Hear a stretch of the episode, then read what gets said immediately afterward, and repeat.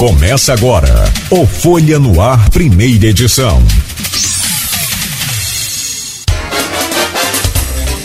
Terça-feira, 8 de fevereiro de 2022. Começa agora pela Folha FM, mais um Folha no Ar, primeira edição.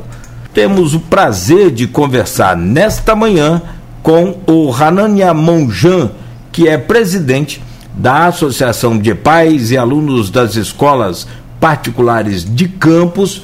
E eu trago o seu bom dia, Ranani, o seu cumprimento aí né, aos nossos ouvintes e logo seus cumprimentos, né? E logo a seguir eu, eu já quero encaixar essa primeira pergunta, esse primeiro tema, que é justamente sobre essa decisão do Tribunal de Justiça. É uma honra, é um prazer recebê-lo. Estivemos juntos sábado, né?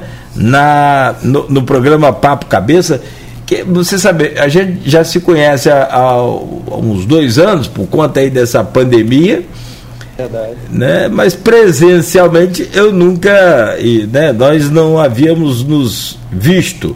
Então, é, primeira a primeira vez, foi um prazer imenso. Prazer agora estar tá falando com você aqui também, né, pelo Folha no Ar, primeira edição. Seja bem-vindo ao programa. Obrigado. É, desejar o meu bom dia aos ouvintes também. É, apesar de, de, estar imerso em toda essa questão acerca das aulas presenciais, tivemos uma boa notícia ontem, na né, vitória do Botafogo por 2 a 0 é, Deixa a minha manhã mais feliz um pouquinho. Vitória do Botafogo no campeonato carioca não é mole não, hein? Agora, e o Fluminense ganhou do Flamengo sábado, mas está para ser até eliminado aí. E se de fato aconteceu, por mim, tem que ser eliminado. Parece que a torcida tricolor cometeu racismo lá contra o. Foi Gabigol, né? Gabigol. É um negócio impressionante. Tinha que, tinha que, sabe, da minha opinião, acabar com o clube faz um tipo de coisa desse, acabar com torcida, ficar 10 anos sem presença de torcida em qualquer lugar que o time jogar, ele dá uma punição é. séria. Esse de, de, de multazinha de 50 reais, multazinha de 100 reais. Agora ele estava falando aqui sobre o negócio de, de, de, de animais ontem. Você tem um animal preso aí na pista que pode ocasionar um, um, uma tragédia. Uma pessoa, para mim, é tragédia. Perdeu a vida, para mim, é uma tragédia. Então você imagina um acidente, um engavetamento, você imagina que loucura que não pode ser um animal solto na pista, que pode, a multa sabe quanto? 188 reais para resgatar um animal. Amigo, é 18 mil para resgatar seu animal. Pronto, você não vai. Ô, bicho, ou a gente resolve esse problema do Brasil com esse jeito que não tem outro, né? Infelizmente o brasileiro só sente no bolso, ou então vai ficar literalmente aí essa coisa essa baderna desse jeito aí. Bom, mas vamos lá, depois dessa do Botafogo, é, é, é, mas rapaz, esse grupo de WhatsApp aqui do programa e do blog Opiniões, que é do Aloysio, sinceramente, é a maior concentração de botafoguenses que eu já vi na minha vida. Tem uns que uns quatro aqui, não tem? É porque mais, é porque muito não se manifesta. Né? mas então, é, poxa, apesar de brincar, o assunto é sério. É né? sério, é sério. Tem é, uma associação que é muito heterogênea, pessoas de, de vários segmentos da sociedade, e você vê o clamor de todos eles no sentido de querer o retorno das aulas presenciais para essa faixa etária que está alijada no momento, porque a gente tem que lembrar que não são, são todas as faixas etárias que não estão podendo frequentar a escola de forma presencial. Né? É só a faixa etária que está no, no programa de imunização nesse momento. Então a gente tem lá do infantil 3 até o, o sexto ano, que seriam crianças mais ou menos de 5 anos a 11 anos, que não estariam podendo frequentar as aulas presenciais para que realmente a cobertura vacinal, enfim.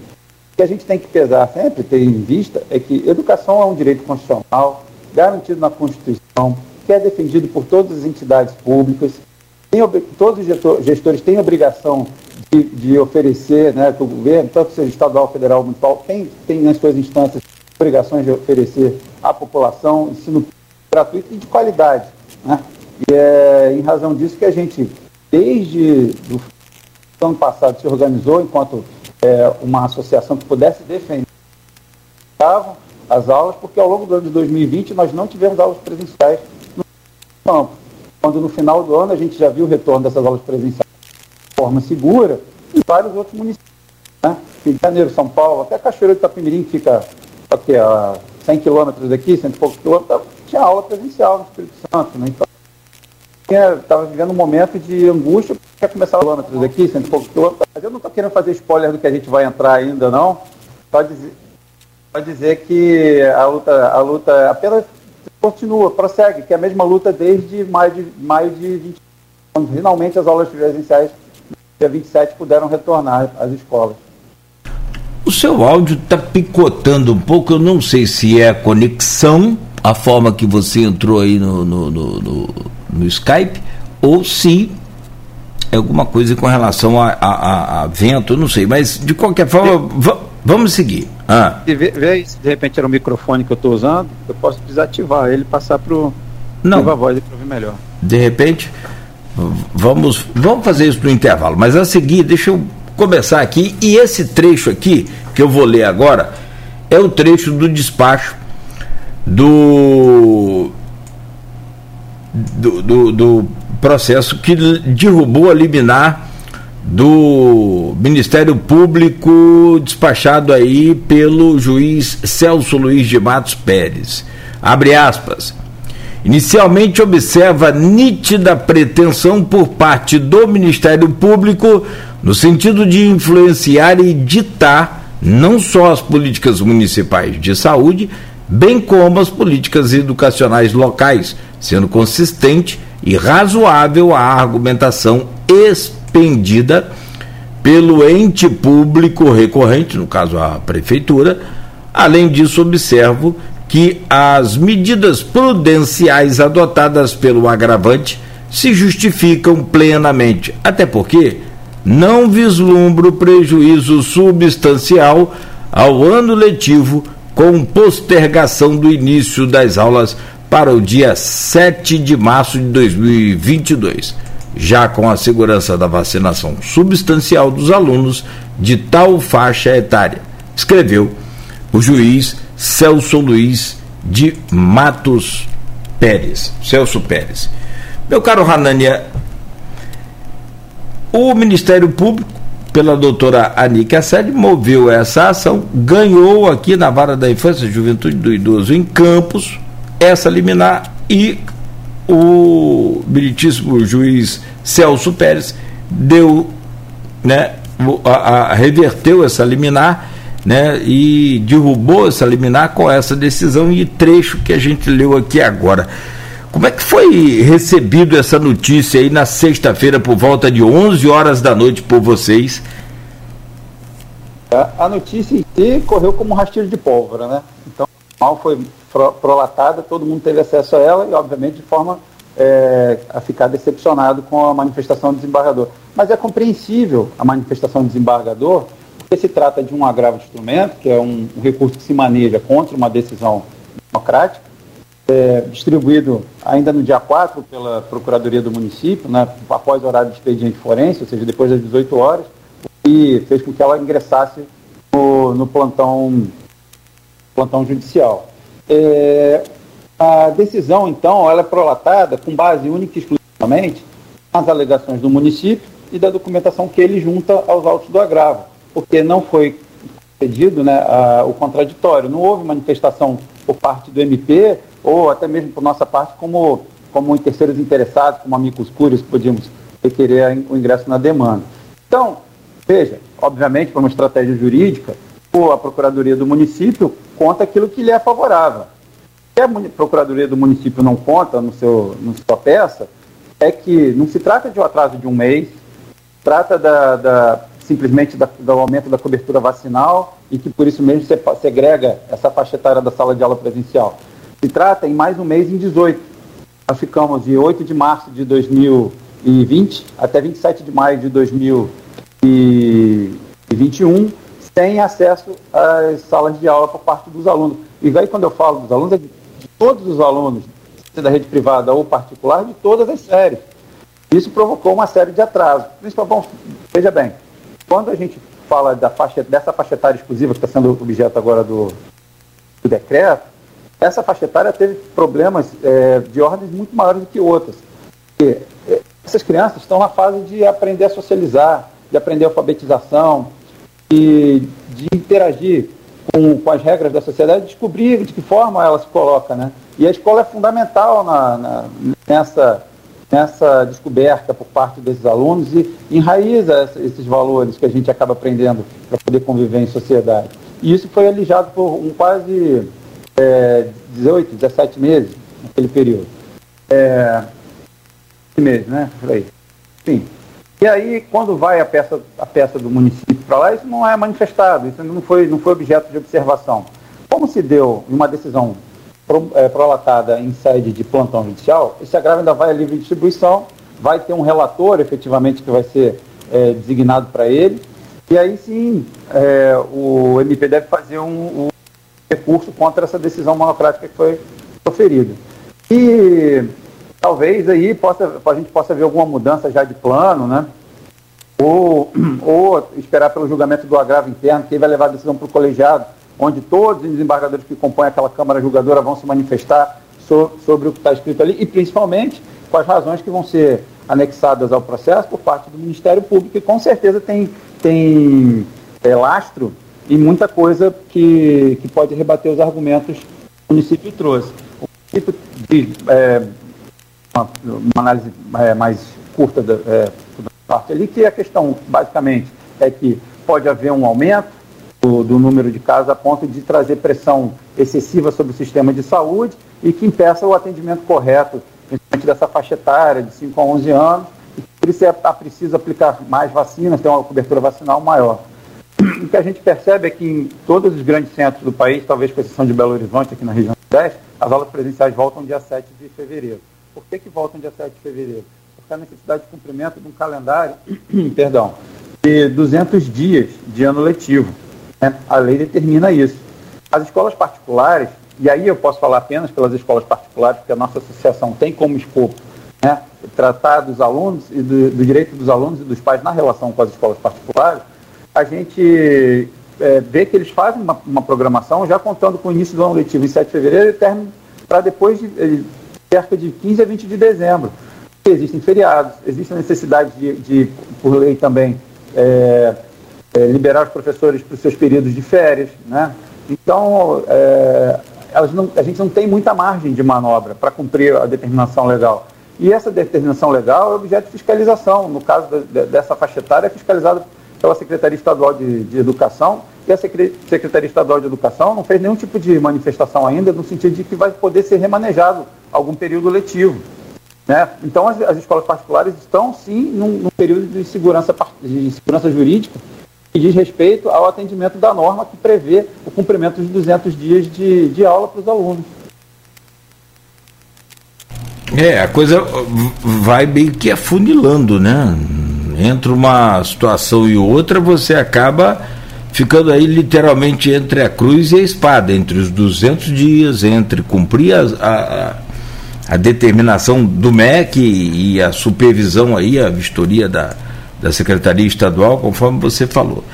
Agora, é, sobre a sua fala, você disse aí que cabe né, o recurso e aí vai para o colegiado no TJ julgar.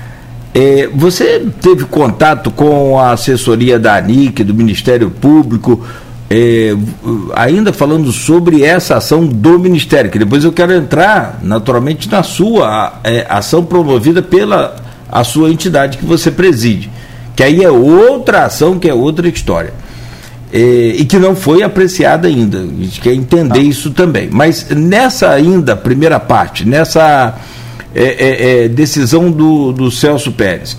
O, você chegou a ter contato com a assessoria da ANIC para é, entender, para saber o que, que vai ser o posicionamento e também me diga uma coisa, como é que fica o tempo? Porque daqui a pouco, hoje dia 8, né? 8 de fevereiro. Era para ter voltado ontem, então já são menos dois dias. Até esse colegiado se reunir, essa ação entrar em, em, em, em votação. Como é que, que fica esse prazo, esse período? É, é óbvio que se trata de uma medida que tem caráter E o Tribunal de Justiça é sensível a essas, essas necessidades da, de cada caso que é levado até ele. É, mantive contato com a assessoria da primeira promotoria. É, mas a, a, a, imprensa mesmo também em contato com ela já noticiou que ela vai, pretende recorrer e o fará tão logo, tão logo ou seja, seja é, distribu, autuado, desculpa, autuado distribuído agravo e nomeado desembargador relator. Então, isso é uma coisa, isso deve acontecer ao longo do dia de hoje, inclusive.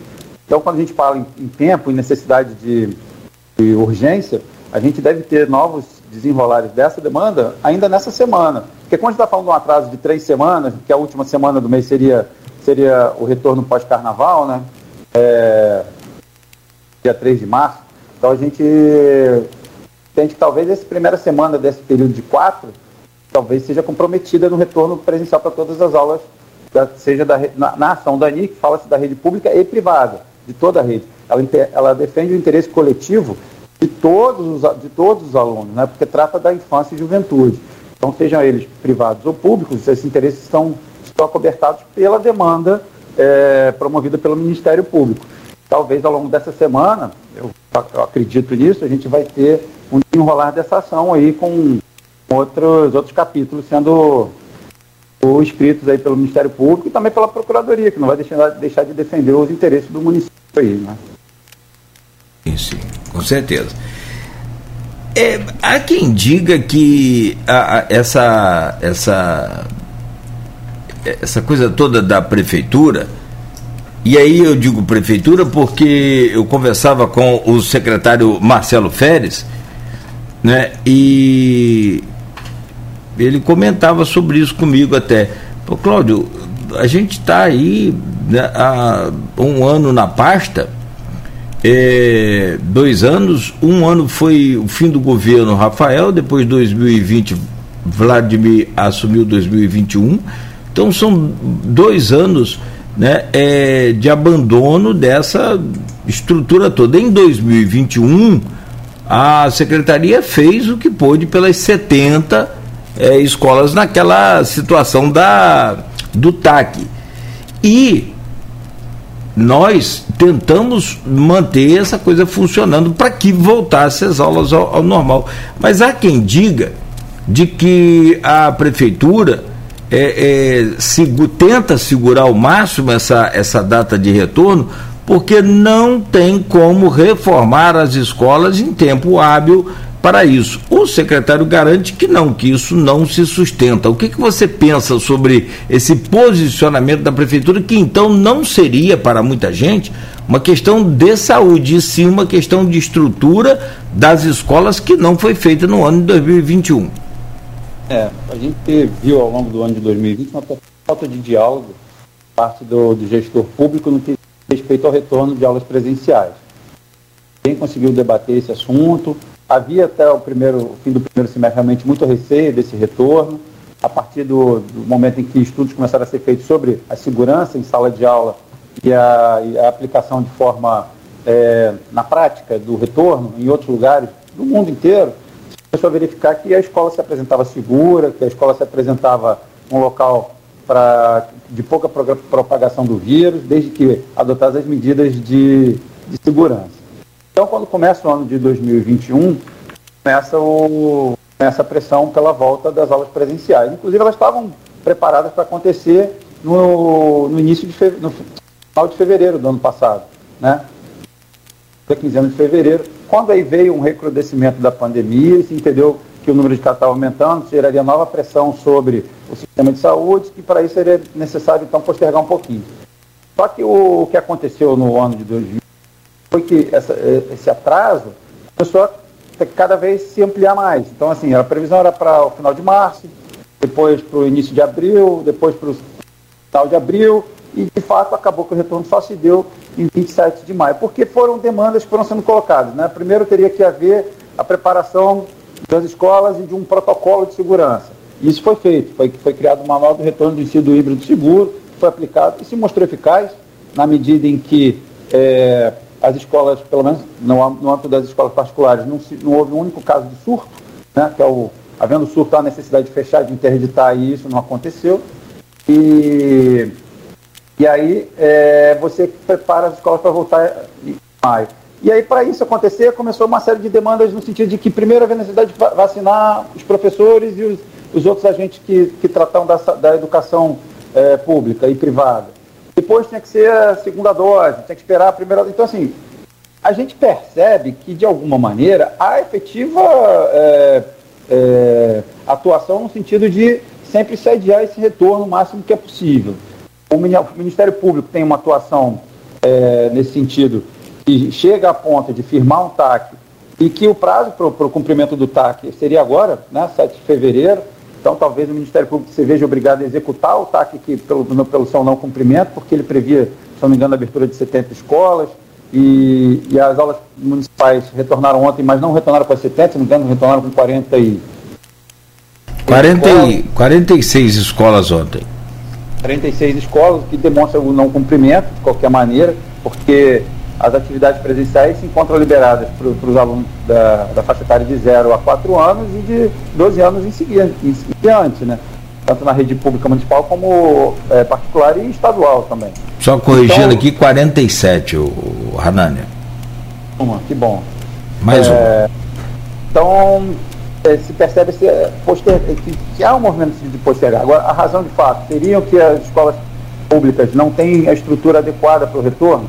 Na reunião que a gente participou com a promotora de justiça, doutora Ani, com os representantes da Associação de Pais de Escolas Públicas, na quinta-feira, é, e com o Conselho Tutelar também, ficou claro pela manifestação desses pais e do Conselho Tutelar que eu, eu, muito, um grande número de escolas realmente não tem condições de voltar. E a, e a promotoria se manifestou ciente desse, dessa condição, mas que as escolas voltariam da forma que fosse possível voltar e que caso a caso seriam a estrutura física seria tratada por parte até do Ministério Público para que ela pudesse ser reformada, adequada e a doutora Henrique chegou a mencionar que no caso de, de ser impossível a utilização de um determinado imóvel, que manifestaria-se no sentido de que outro fosse alugado para poder eh, atender a demanda do retorno à educação. Então, veja, é, realmente, de fato, a administração que hoje se encontra na, na, gestão pública pegou um cenário de terra arrasada, porque durante o ano de 2020 nada foi, nada foi, foi realizado para manutenção dessas escolas, o que já, já configura uma temeridade, porque em algum momento as aulas deveriam voltar. Então, não deixar o espaço preparado, apto, né, configura, na minha opinião, uma atitude de desleixo, né, de descaso por parte do gestor. Entregar a uma nova gestão uma rede nessas condições atrapalha de qualquer maneira a própria população, que tenha o anseio de voltar. E, e deixar transcorrer um ano inteiro também sem essa preparação e aí, no TAC, você tem lá a, a, as justificativas do gestor para isso, teve, uma, teve que se haver uma licitação, o número de, de, de, edifícios que eram necessários ser reformados era, acabou se verificando que era maior do que se imaginava, enfim.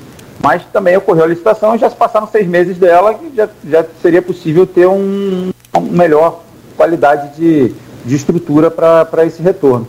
Então, imagino eu, a gente recebe, na, através da, da, do site da associação e dos contatos, vídeos das escolas na situação que se encontram, da falta de estrutura, da, da, dos espaços quebrados, enfim, da, muitas, muitas escolas vítimas de vandalismo, também é uma outra coisa que você fica impressionado, né? como é que alguém vandaliza um prédio público que é uma casa de saber, enfim, é, é, a gente tem, tem muita coisa a fazer por esse espaço, e inclusive na reunião que participei com o professor Marcelo, acho que a rede é, privada pode de alguma maneira conseguir ajudar a uma estruturação melhor na rede pública, transferir de alguma maneira é, as, é, de suas condições para as condições da rede pública, é, estrutura. Né? Então, assim, é uma interação que tem que ser aprimorada porque a educação é fundamental, seja ela em que nível for, desde a, desde a mais, mais básica né, até a educação é, é, universitária, a gente precisa de, um, de uma sociedade que se cotize,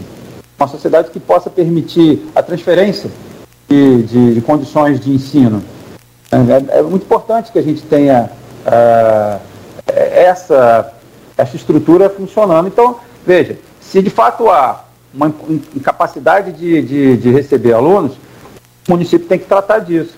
E caberia, e cabe a quem fiscalizar o município para fazer isso? Ao, ao, ao, Ministério Público. E está fazendo. né, na medida em que existe já até o termo assinado entre as partes que, se não for cumprido, deverá ser executado. O que a gente não consegue entender, de certa maneira, é porque se atrela, talvez, a incapacidade de, de permitir o acesso a essa rede pública e, e não se permitir também a, a acesso à rede privada que está pronta, preparada e apta a receber os alunos. Entendeu? Ah, eu fiz essa pergunta, talvez poderia ser mais encaixada para o segundo bloco, mas é, é pertinente também a questão do processo da prefeitura em si e esse posicionamento do secretário municipal que já disse, já falou que lá nessa reunião, inclusive, né, com vocês aí, dessa possibilidade da volta às aulas na rede particular, mas vamos deixar isso para o segundo bloco e aí eu entro então agora na, além dessa, desse recurso do MP, que você já esclareceu bem, tem a questão da sua ação. A, asso, a Associação de Pais de Alunos da Rede Particular tem uma ação também né, em paralela a essa, pra, é, é, obrigando a volta às aulas no dia 7 de fevereiro. O que, que aconteceu? Que ela não foi apreciada e o, o, o, você vai explicar e diz o motivo e além do que, qual o recurso para que ela seja apreciada agora, então, com o sistema de urgência, urgentíssimo, enfim, uma coisa assim nesse sentido. Então, a gente é, é, distribuiu até antes do MP uma ação civil pública também, porque a associação hoje tem legitimidade para pleitear é, a defesa de direitos é, difusos dos seus associados e, e por conta disso né, acaba é, defendendo os direitos difusos de toda a, a área de, de, atuação dela, que é a rede particular de ensino, onde a gente pleiteava, na verdade, não é a obrigatoriedade de abrir as escolas, mas sim que o, os incisos do artigo 14 do decreto fossem é, declarados sem efeitos, porque a gente entende que viola exatamente a isonomia.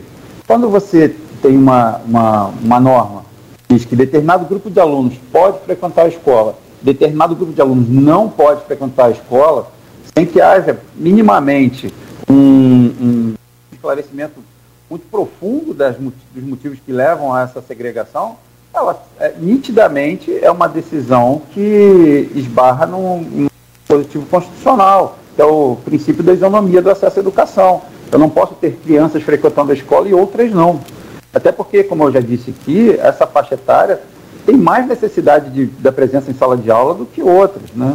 É, é, de, de, acordo com isso, a nossa ação prevê exatamente mais ou menos é, o mesmo escopo da ação do MP, sendo que a ação do MP é muito mais ampla, porque trata das duas redes, privada e pública. Por que então a nossa, nossa decisão ainda não foi apreciada? Porque quando houve o deferimento da, da, da, do pedido de antecipação de tutela na ação civil pública proposta pelo Ministério Público, ela englobava os meus pedidos. Então, o que, que a juíza corretamente fez?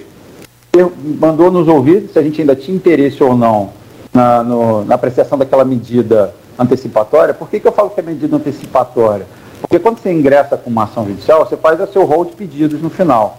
E dentre esses pedidos, eu peço para antecipar um, que é a decretação de, de nulidade desses, desse artigo, desses incisos, de forma que ele perdendo eficácia, a gente possa voltar a ter a presença dos alunos em sala de aula. Mas existem outros pedidos na ação. Ela é uma ação que visa, inclusive, obter uma indenização por dano coletivo contra todos esses alunos particulares que ficaram esse tempo todo sem, sem aula. Né?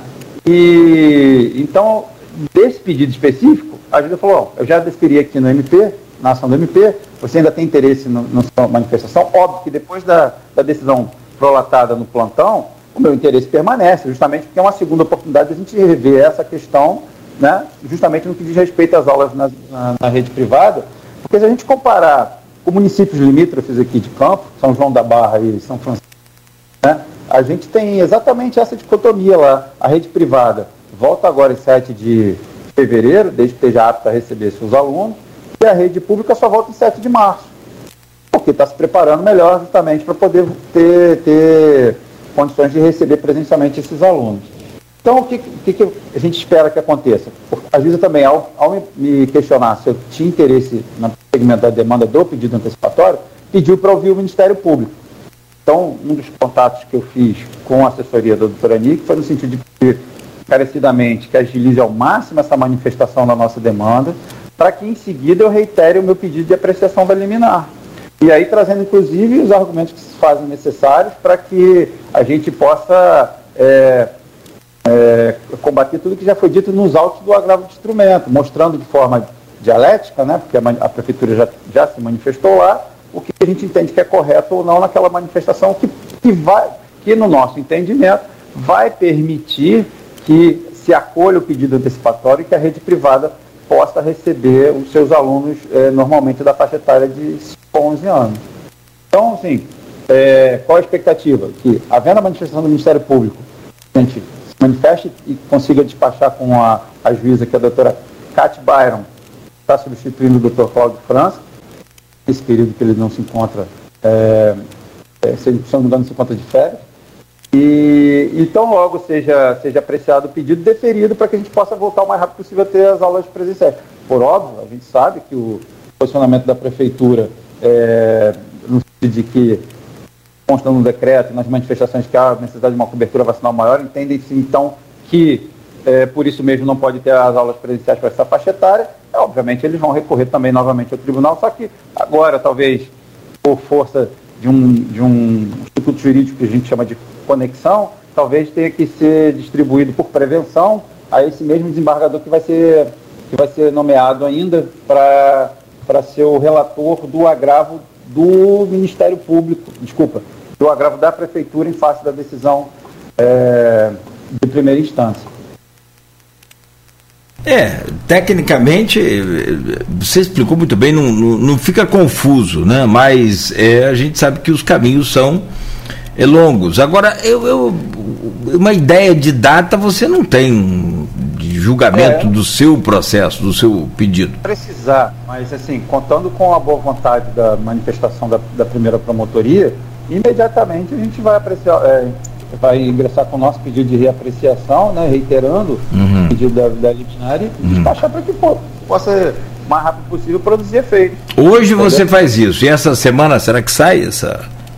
E a manifestação do Ministério Público se der hoje, hoje mesmo a gente apresenta a nossa, nossa, nossa manifestação e vai procurar entrar em contato com a doutora é, Kat Byron para conseguir despachar esse pedido, né? Você chegou a conversar com a NIC é porque, porque eu, pelo, pelo que eu consegui entender, é, é, claro, você representa a associação particular, né, dos pais de alunos das escolas particulares. É, e a questão da isonomia, o direito igual para todos é indiscutível, não tem, né, não tem como contextualizar, não tem como discutir é, você defende, eu também defendo, acredito, né? nós, defendemos, enfim. Mas você citou a questão da dicotomia entre os municípios aqui da região, por exemplo, São da Barra, São Francisco, Cachoeiro. É, mas você chegou a citar, a conversar com o Ministério Público, com a ANIC, no sentido de desmembrar essa questão das escolas particulares da rede pública, ou seja, voltar à rede particular e aí sim a rede pública voltar no prazo que ela estipulasse também, fizesse esse, esse acordo aí? Então, é, ah, essa, ou existe essa possibilidade caso você não tenha feito? Então, na verdade, o que, que acontece? A, a, primeira promotoria de infância e juventude, ela, ela trata de direitos difusos e coletivos. E é direito difuso e coletivo, ou seja, é direito de todo aluno, seja ele rede pública ou privada, ter acesso à sala de aula para poder receber educação presencial. Então, a ação dela não, não tem como haver, na ação do Ministério Público, não tem como haver essa, essa separação, público e privado, porque ela defende os direitos de todo mundo. Na nossa ação, eu não posso é, é, adentrar a esfera pública, porque eu não tenho legitimidade para isso. Então, a nossa ação trata apenas da área da, da educação privada. É, é por óbvio que, sendo deferida uma liminar que trata só da rede privada, o, metade do, da questão que o Ministério Público defende estaria resolvido. Né? Claro, vai, haver recurso tal, esperamos isso, mas esperamos que, ela, que a decisão eventual decisão que defira eliminar, porque tem lá os requisitos dela todos preenchidos, é, na rede privada seja atendido. Então, o Ministério Público vai, vai ter que tratar na, na eventual ação dele, então, se houver nosso deferimento, da rede, da rede, da rede privada, é, desculpa, da rede pública com mais uh, assertividade, porque a rede privada já vai ter defendido o seu, a, sua, a sua, sua visão. Em reunião com o Ministério Público, dessa que eu narrei, que participamos, uh, o Sindicato das Escolas Particulares, a Associação, a Associação de Pais das Escolas Públicas e o Conselho Tutelar, é, a promotora deixou claro que a visão dela sobre a, a visão de que as redes são distintas, têm condições de, distintas de receber alunos, já, já era anterior à pandemia. Já havia é, uma discrepância entre elas antes da pandemia. Que a visão dela não é de que a isonomia se dê no acesso de uma rede e da outra simultaneamente. A visão dela é de que é justamente aquela, aquela, aquele brocado jurídico que a isonomia seria é, tratar os desiguais desigualmente na medida da sua desigualdade, sob pena de estar cometendo uma injustiça. Né? Então, diante dessa narrativa, dessa, dessa, dessa manifestação do Ministério Público, fica evidente para a gente que os argumentos que muitas vezes são defendidos pelo gestor público, no sentido de que ele não poderia, por conta de, de, de, de essa isonomia ser abrangente a todas as duas redes, impedir o funcionamento de uma e outra, é insustentável. Tanto é assim que, de fato, o que, que se verifica? Que em municípios limítrofes aqui a gente tem entendimento diametralmente opostos. Nós temos lá municípios em que a rede pública vai começar um pouco depois para se preparar melhor e aí não vi a exposição de motivos dos decretos desse município, se eles são, são para se preparar melhor para receber ou para ter uma maior cobertura vacinal, como é o que é alegado aqui, mas a rede privada já começa, já começa em 7 de fevereiro, porque está pronta, apta a receber seus alunos com segurança, desde que seguidos os protocolos de segurança, biossegurança né, e segurança sanitária.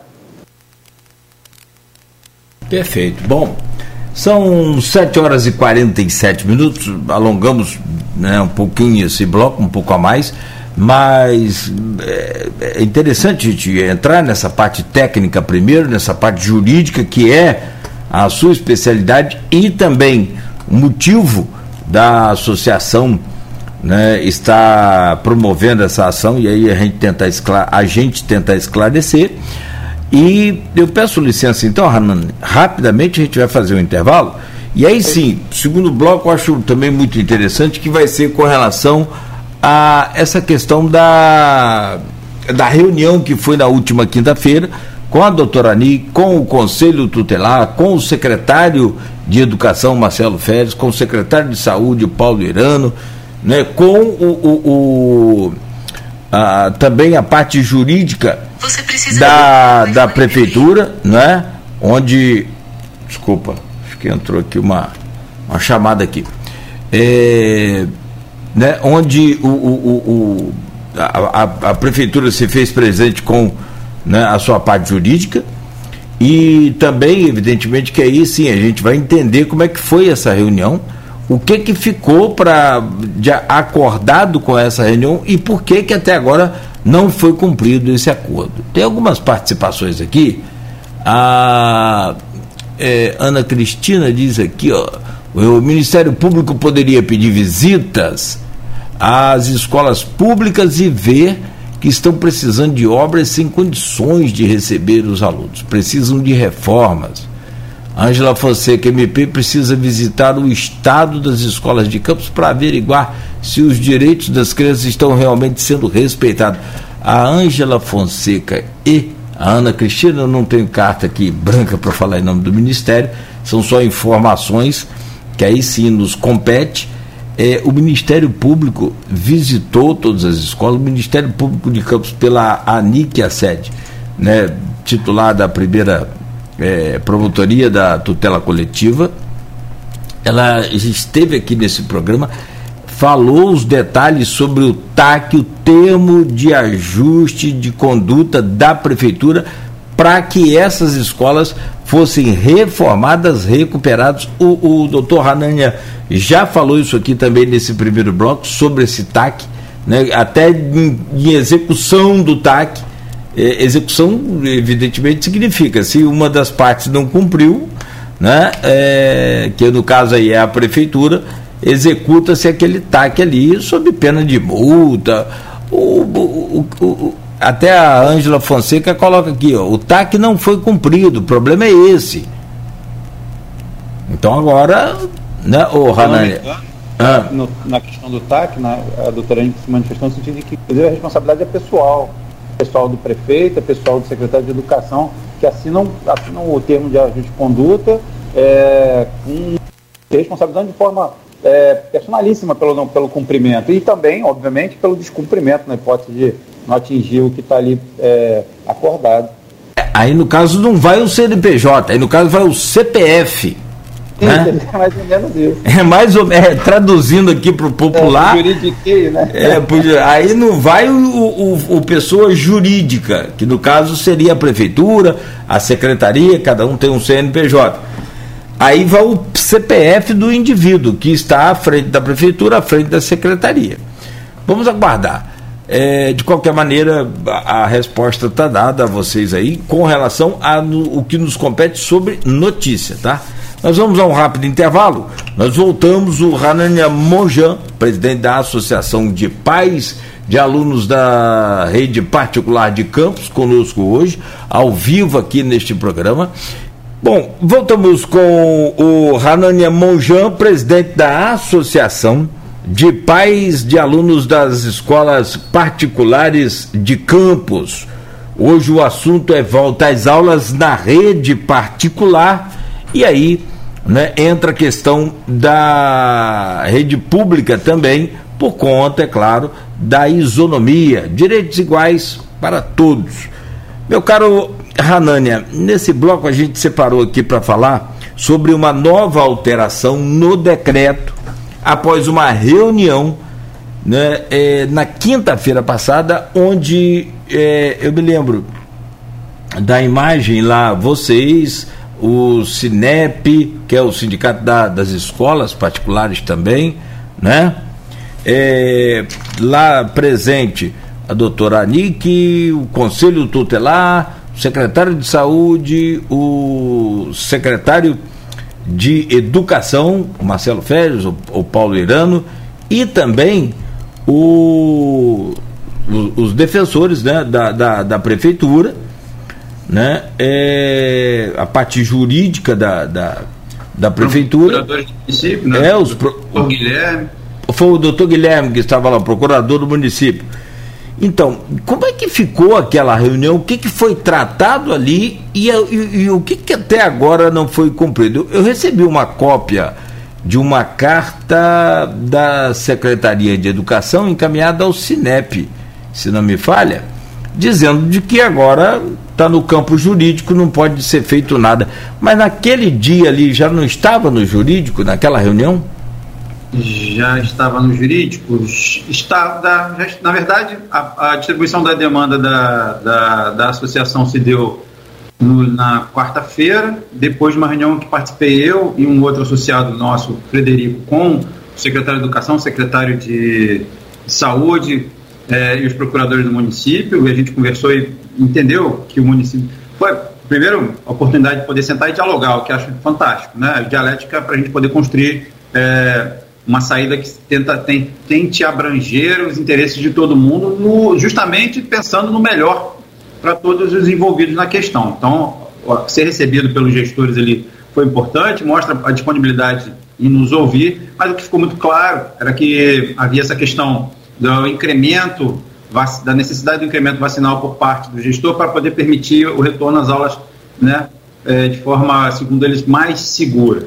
Então, é, a partir dessa reunião, e aí a gente se manifestou assim de, olha, infelizmente a gente tem uma visão muito oposta no que diz respeito a isso e vai, vai botar os caminhos que são necessários. Na quinta-feira já havia uma manifestação marcada na porta da prefeitura por parte dos, dos pais e dos professores né, da, do, do Cinep e da associação, e após essa manifestação, novamente as entidades foram recebidas pelos, pelos gestores, e aí foi que se tentou conversar de forma um pouco mais é, é, mais, com mais disponibilidade para a realização de algum tipo de, de acordo, porque o decreto ele tem uma, umas certas é, incongruências, né? na medida em que ele veda a presença da, dessa faixa etária em sala de aula, mas permite a realização de atividades extracurriculares, como as aulas de esportes, aulas de línguas, aulas de de tricô, crochê, enfim, qualquer outra atividade que não vai ser realizada numa sala de aula, né, porque, é, que não vai ser fiscalizada com os mesmos rigores, porque não tem essa previsão, permite a presença em parquinhos, permite a presença em,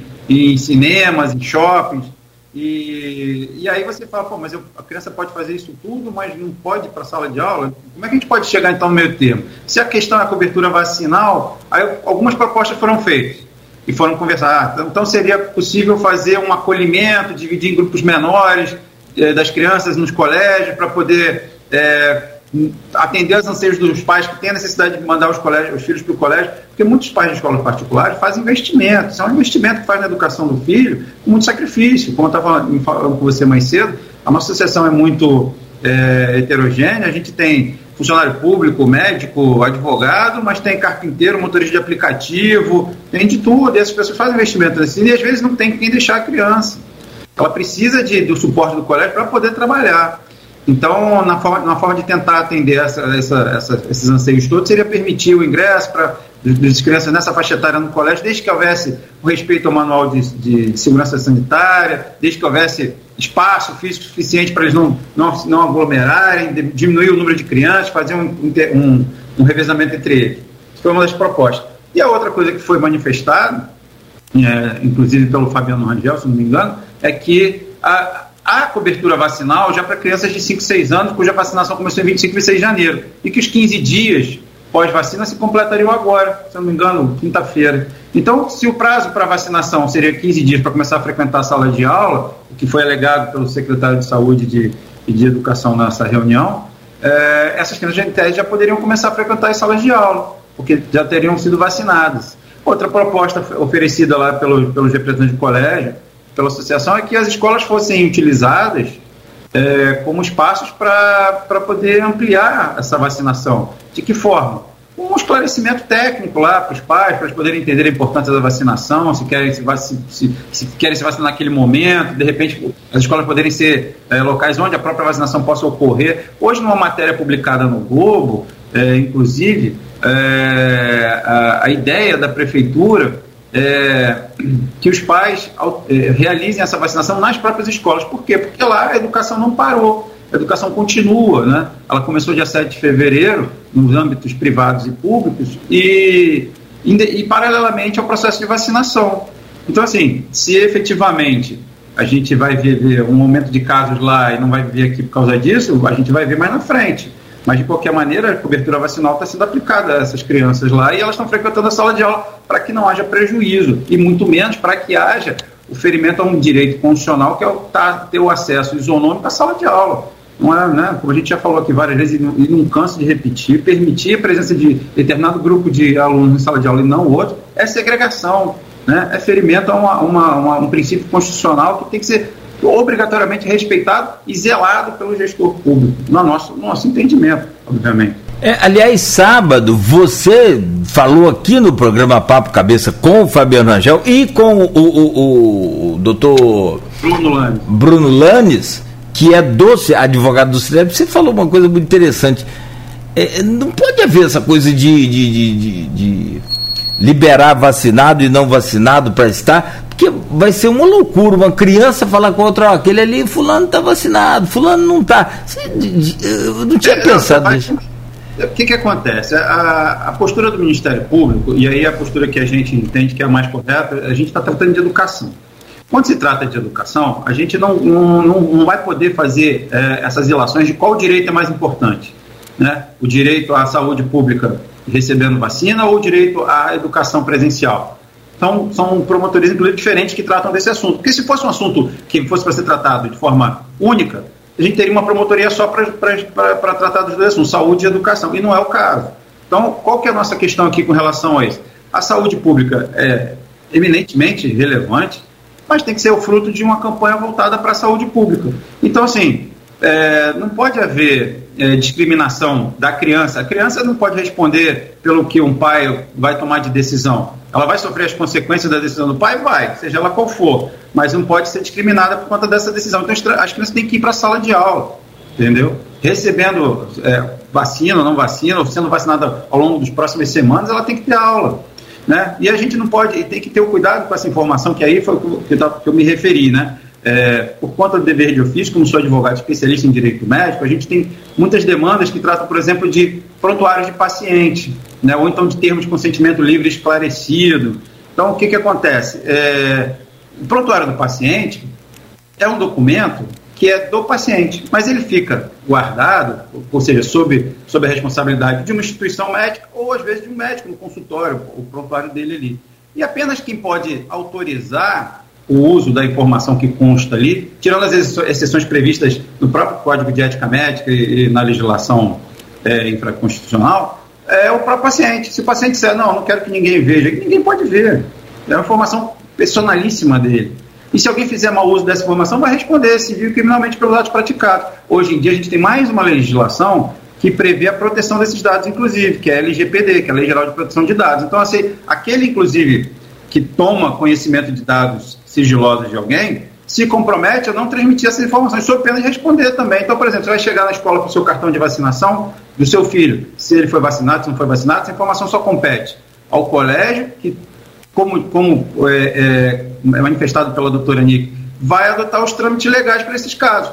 Vai encaminhar o conselho tutelar, mas vai fazer a análise do caso, por que, que vacinou, por que, que não vacinou, vai ser dado prazo para regularização, se não, mesmo se não for regularizado, tal, aí vai se abrir um processo enfim, é um processo que vai ser tratado caso a caso. O que não pode é a informação é, que é de cunho sigiloso, é, de foro íntimo, ficar rodando na mão de todo mundo, porque isso efetivamente vai gerar esse problema. A gente vai ter uma criança dizendo: não, você não é vacinado, você sai daqui.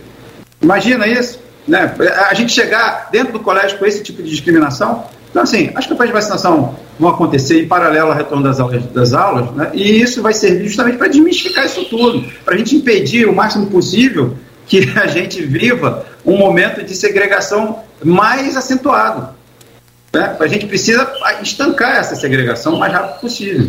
E está todo mundo no mesmo barco, no sentido de aprender, de estar em sala de aula aprendendo.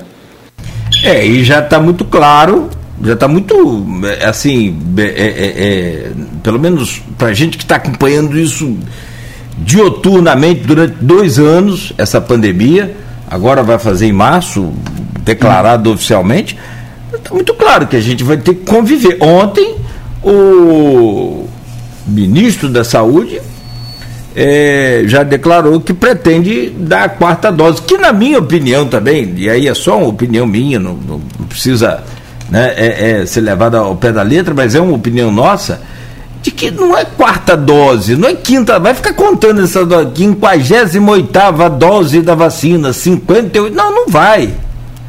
Eu acho que já estava na hora de parar com isso, é mais uma dose da vacina, porque o período de reforço dela, é, o período de atuação dela, vai mudando na medida em que o, o vírus também muda. Né?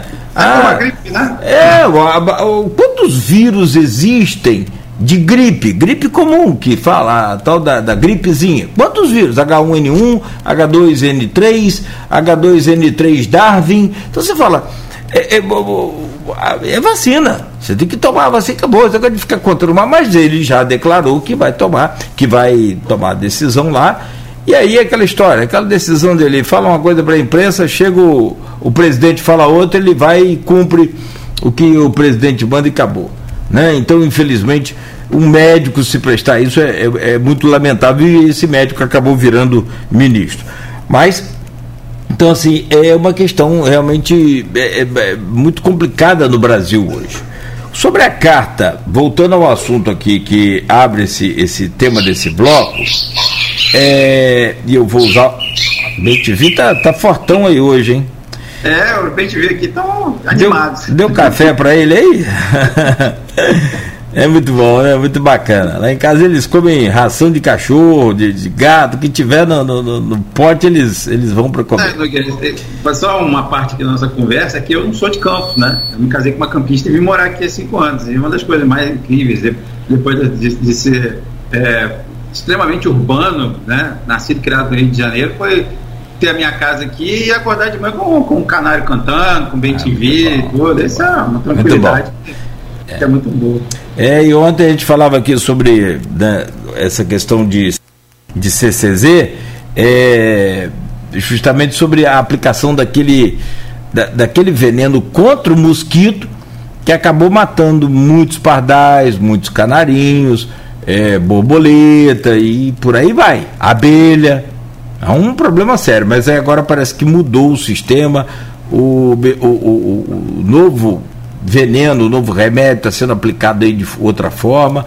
Né? E a gente tem um outro, um outro produto também que é chamado Randap, para quem é, é, é, essa coisa de, de é fazendeiro, proprietário, aí eu acho que você é, eu não sei. Não, eu não. não, eu tô brincando. O Randap também, que é aplicado para tal da capina, capina química, que eles falam, ah, é, é, é, nas ruas, ele mata o, o, mato né, por seis meses, mas acaba matando também os passarinhos. Então, isso foi proibido, graças a Deus, não está sendo utilizado mais. E os canarinhos hoje tomam conta dessa cidade de madrugada, então, quando você puder, tiver oportunidade aí, você vai perceber. É de doer o, o, o ouvido. Eles vêm cantando, eu venho andando aqui para a rádio, eles cantam muito forte. Sobre o assunto aqui do bloco, esse tema da reunião na semana passada e que não foi, né, então publicado, essa, essas alterações não foram publicadas, o Marcelo Férez emitiu uma carta aqui ao é, a Assembleia Jurídica, gabinete, ao Cinep, tá certo? Resposta ao ofício 01 barra 2022. Rosana Juncar, presidente do Cinep, está aqui. Finalizando. Quanto a adequações do decreto número 012 de 2022, que é esse que você é, citou aí, este no momento está sendo alvo de ação judicial pelo Ministério Público, o que impossibilita que sejam realizadas alterações no mesmo, até que é, haja o né? até que haja o trânsito em julgado do processo. A sua opinião sobre isso, essa carta não foi para a, associação, não. Por quê? Para a associação. Foi pro... Quem judicializou a questão? O Ministério Público e a associação. O Sinep não judicializou nada. Nada impediria uma construção no sentido de chegar a uma via é, de meio termo entre o que o Sinep pretende e o que, a, que a, o, o, município pretende. E aí se editar um novo decreto. Inclusive, isso faria com que as ações que são propostas contra o decreto em vigor perdessem o objeto. Né? E aí, perdendo o objeto, é, simplesmente se extingue o processo. Teria que se propor outro processo se entendesse que esse novo decreto, de fato, teria alguma outra inconsistência que fosse é, passível de ser alvo de uma nova ação judicial. Então, eu entendo que a alegação de que, por estar judicializada, impede a sua alteração, não, não se justifica. Ela deveria ser pelo contrário. E se essa ação, já que se mostrou eficaz em primeira instância, foi alterada em segunda e ainda vai ser objeto de mais recursos, que se faça uma autocrítica, se verifique, inclusive a pedido do que o Cinep pretende para as escolas particulares, de forma a poder, é, inclusive, adequar os interesses do município se chegar um, um, uma coisa editar um novo decreto, perdendo seu objeto as demandas tais como elas estão propostas, se fosse o caso, seriam novamente propostas ou não. E aí você pode, sob essa ótica, construir mais uma vez uma ponte de diálogo a, fim de que possam, possa se contemplar todos os interesses da melhor forma possível. Porque, na verdade, o Nogueira, o que a gente Aí, trazendo uma experiência do judiciário, a gente tem um, uma questão que é a necessidade de litigar por tudo. A gente entra com a ação por tudo porque a gente é incapaz de fazer composições. Né? Qual que é a nossa diferença no nosso judiciário? Por exemplo, no judiciário anglo-saxão, as pessoas compõem antes de litígio, então o número de ações é muito menor. Aqui ninguém procura.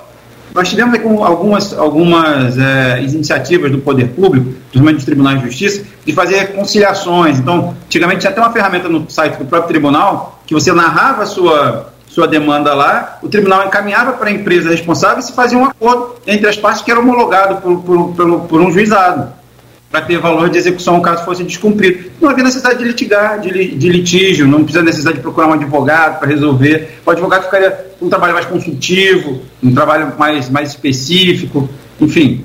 Então, assim, isso, isso é simplesmente um, um reflexo dessa, dessa postura. Ah, está judicializado, vamos deixar que alguém diga o que está certo e o que está errado, que o juiz resolva. Pô, nada impede que as partes sentem e resolvam. É muito melhor para todo mundo.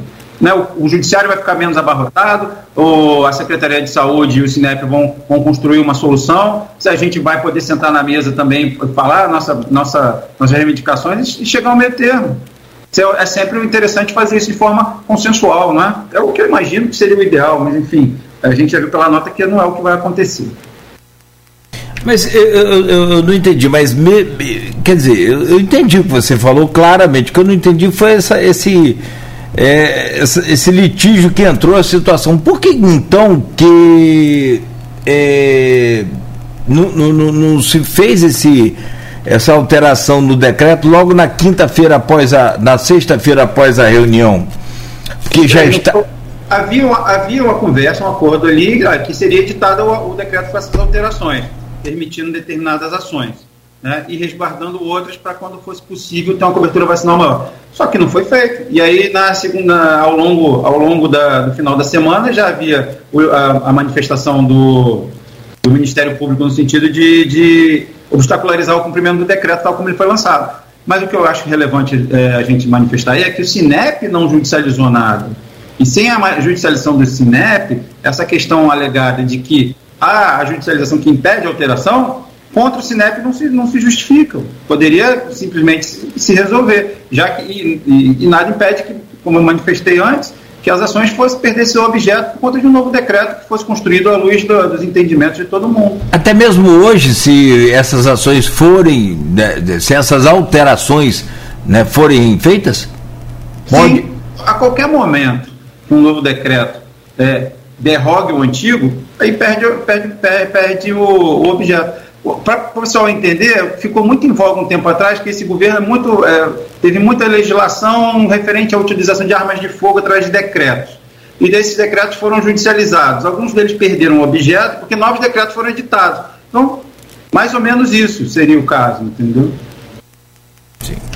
Bom, tem perguntas aqui no grupo de WhatsApp e eu vou utilizá-las. A primeira vem do Sávio e ele diz aqui: Senhor Hanania, que aí entra agora aquela questão né, do, do contraditório. É, com o notório crescimento no número de mortes e de infectados, mesmo com informes que dizem que essa onda é mais branda, né? É, isso aqui é o que ele está informando, branda entre aspas. É, devemos responsabilizar alguém ou a quem, caso a estratégia de retorno presencial pleno não seja a mais correta. Então, sabe, vamos lá. É, a variante que está hoje, assim, primeira coisa, deixa claro que eu sou advogado, não sou médico nossa associação tem a participação de médicos e esses se manifestam do ponto de vista técnico, que não é o meu caso, sobre determinadas questões. O que alguns pediatras no nosso grupo de associados se manifestou é que existe um estudo realizado na África do Sul e que é o único estudo pediátrico até agora é, publicado. Faz aqui a, a ressalva de que ele ainda não foi revisado por pares, envolveu 6.300 casos de crianças é, durante o período de, de alta da, de incidência da variante atual na África do Sul. É, o que, que o estudo aponta? Que a variante, sim, ela é, é, é mais leve, de fato, ela tem um índice de letalidade bem menor, mas, segundo o estudo que, que foi manifestado aqui no grupo, ele tem uma, um índice de incidência maior nas crianças de 0 a 4 anos, que é um grupo, inclusive, que não tem cobertura vacinal prevista, que não há nenhum tipo de fármaco ainda autorizado para uso no Brasil para esse grupo, mas que tem aula presencial liberada. E o que, é, o que, se, o que o, configura, inclusive, uma, uma outra contradição. Por que, que as crianças que não têm, grupo, não têm cobertura vacinal podem ir à aula presencial? E as que têm cobertura vacinal não podem enquanto se imunizam? Então, assim, há uma série de contradições que eu acho que tem que ser é, revisadas aí né, né, nessa, nessa política que foi adotada, né? principalmente diante da luz desse, dessa, desse estudo feito lá na África do Sul no final de dezembro do ano passado, porque se não me engano os casos lá começam em outubro, bom, a, a curva sobe, desce, enfim, e, e apresenta menor letalidade, mas apresenta um grupo específico de risco maior para essa faixa etária. Aí você vai ver o seguinte, quanto à questão da responsabilização. A responsabilização de, de quem vai estar na sala de aula, de quem não vai estar na sala de aula, se dá pela ciência, né? Você tem a Associação Capixaba de Pediatras, ano passado, editou uma nota onde elencava 36 estudos duplos, cegos, randômicos, realizados por pares, e que mostrava segurança dentro das salas de aula, realizados em vários locais do mundo diferentes, é, com cobertura vacinal, sem cobertura vacinal, para cobertura, no caso, para professores, na né? época eu acho que não havia previsão de, de cobertura para crianças, e que mostrava a segurança desde que adotados protocolos. Então, assim, se está ainda na pandemia, se está, casos vão acontecer, vão, essa, essa variante é muito mais transmissível, o que aumenta o número de casos, obviamente, e que aumentando o número de casos você vai estratificar um número maior de, de, de, de casos também mais graves, obviamente. Só que ao longo do, que, do ano passado a gente viu uma diminuição de leitos né, em todos os locais. Por exemplo, no Rio, o Raul Gazola, que a, em determinado momento era referência para tratamento de Covid, inclusive para internação em UTI, começou a utilizar esses leitos para internações gerais, a ponto de fechar leitos. E quando vem aí a variante mais, maior incidência, vai começa novamente a abrir. Então, se a gente tem hoje um número de leitos menor no município, que é uma das coisas que foi, foi colocada no agravo do, do município, que há um número de leitos específicos para atendimento de UTI é, infantil. Então, por que não se aumenta? Ah, o gestor público pode pensar nisso, afinal de contas, existe verba federal para fazer isso.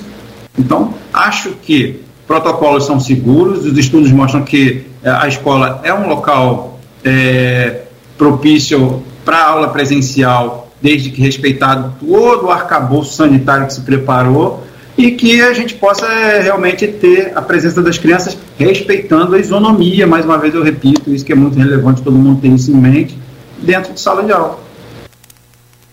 Sim. Tem um, uma outra pergunta aqui, e aí vem do Fábio Bastos. É, ele diz aqui o seguinte: o decreto municipal proíbe o retorno às aulas, porém agora, né, nesse período de, de fevereiro, só do dia 7 de março. Porém, é possível a liberação de atividades extracurriculares até 7 de março. Para as crianças de 5 a 11 anos? Então, aí eu vou emitir uma opinião jurídica minha, baseada no que consta no decreto. Se há possibilidade de realização de atividades extracurriculares por empresas ou pessoas que são habilitadas para realizá-las, o colégio que tem habilitação para realizar esse tipo de atividade também vai poder realizar. É, é, é, simplesmente respeitar o que já consta ali no decreto. As crianças podem ir para para as aulas de futebol, de balé, de capoeira, elas podem fazer essas aulas no colégio. O colégio, tem um, colégio que tem espaço para receber essas crianças seria, seria fantástico que elas pudessem ser recebidas aí nesse período. Inclusive, foi uma das sugestões que o Cinep faz na, nessa reunião de quinta-feira passada, no sentido de fazer uma adequação do decreto para que fique, fique clara os limites do que pode e o que não pode, segundo o que consta na norma. Porque quando a gente lê o decreto pura e simplesmente e faz a, a interpretação dele, é, o que está vedado é, é, a aula, a sala de aula. É, tem o colégio que tem lá 30, 40 alunos sentados assistindo aula, porque talvez não seja possível é, você ter o respeito aos protocolos de segurança. Já nas aulas, nas atividades extracurriculares, você consegue limitar o número de alunos em respeito a um espaço maior, ou são atividades ao ar livre, enfim, você poderia, entendo eu, que você poderia executar sim, porque está prevista a possibilidade de realizá-las no decreto. O decreto faculta a realização de eventos com até mil pessoas no âmbito privado. Então, se há possibilidade de eu ter mil pessoas num show de música, eu, eu acho que não tem por que eu limitar a realização de uma atividade extracurricular dentro de um colégio. Eu sempre cito aqui, pá, meio enjoado, mas eu sempre falo, eu, aliás, não veio de mim, se fosse uma frase minha, eu não ficaria repetindo, claro. Veio do de Cristóvão Buarque. Ele disse aqui nesse programa que o Brasil. Essa entrevista. É, o Brasil prefere. Vamos, fantástica aquela entrevista, o Aloysio né, estava da bancada nesse dia. E, e, e se eu não me engano, a entrevista foi um dia depois da entrevista que eu dei ano passado. Foi no dia seguinte. Logo no dia seguinte, né? Foi. Ah, pois é, então duas feras aí na mesma semana. Mas o, o, o, Cristóvão. Ah, o Cristóvão disse aqui o seguinte: o Brasil preferiu abrir primeiro os botecos a as escolas. Ou seja, preteriu as escolas. Então, assim, fica muito clara essa questão. No, no, no, é, há hoje aqui um litígio em Campos, mas há uma série de litígios pelo Brasil afora. Ontem, eh, sete estados com sete capitais voltaram, e, e sete capitais voltaram na, na, na sua rede eh, pública, municipal, então estadual. Eh, o Rio de Janeiro também voltou. Aliás, o seu filho voltou a estudar, Beto? Uhum. Beto está aqui, está de volta também, graças a Deus. Então, a rede estadual hoje em Campos está tendo aula presencial. É, há uma incoerência nessa coisa, não há não? É, veja, o que o decreto veda, e eu entendo que o decreto veda até a realização de aulas presenciais para aquela faixa etária lá, do terceiro infantil, infantil 3 até o, até o sexto ano, mesmo na rede, na rede estadual. Por quê? Porque há a possibilidade dos municípios, né, que é o, é o entendimento que se, se tem hoje, de, de acordo com sua, seu, seu cenário epidemiológico, poder fazer as restrições que são necessárias para poder tentar mitigar a transmissão do vírus. Mas quando você mitiga a transmissão do vírus em sala de aula, mas permite a transmissão desse vírus em shows e eventos, é, é complicado defender uma medida dessa. E aí você vê, por exemplo, Minas Gerais, se eu não me engano, é, tentou postergar o retorno, Belo Horizonte, mais especificamente. Uma ação tal como a nossa obrigou com que o, a prefeitura lá revisse sua postura e permitisse o retorno das aulas presenciais para a rede pública e privada. É, eu não sei se houve já recursos, com certeza, quando o gestor público adota uma postura dessa, obviamente ele vai defender, a não ser que faça uma composição e aí melhore o cenário de forma dialética para as duas partes mas é, é, é, não é coerente, né? Essa, essa inconsistência, essa incoerência que a gente percebe, ela tem, tem uma razão é, narrada na necessidade de maior cobertura vacinal. Mas como eu disse aqui, é, a faixa que não tem cobertura vacinal prevista de 0 a 4 anos vai estar exposta. Seja porque os pais vão lá no show, seja porque vai andar no transporte público, seja porque cada vez mais você vê menos gente utilizando as medidas de segurança sanitária, né, os, os, estabelecimentos comerciais que antes mediam a sua temperatura, disponibilizavam álcool gel, alguns já nem disponibilizam mais. Então, assim, é falta de fiscalização, talvez seja já o esgotamento. As pessoas estão esgotadas desse cenário e aí tendem, querem de qualquer maneira voltar à sua vida normal e aí se colocam em risco, talvez. Pode ser, enfim, a gente não tem como ficar julgando todo mundo. Isso aí é, inclusive, uma manifestação dita pela doutora Nick, que é, que é que é recomendação do Conselho Nacional do Ministério Público, de que todos os casos referentes a questões de vacinação, não vacinação de crianças, tem que ser tratado com empatia. Saber dos pais por que, que houve ou por que, que não houve isso, e orientar, falar, conversar, e, enfim, lá na frente, se for o caso, entrar com as medidas de que serão cabíveis.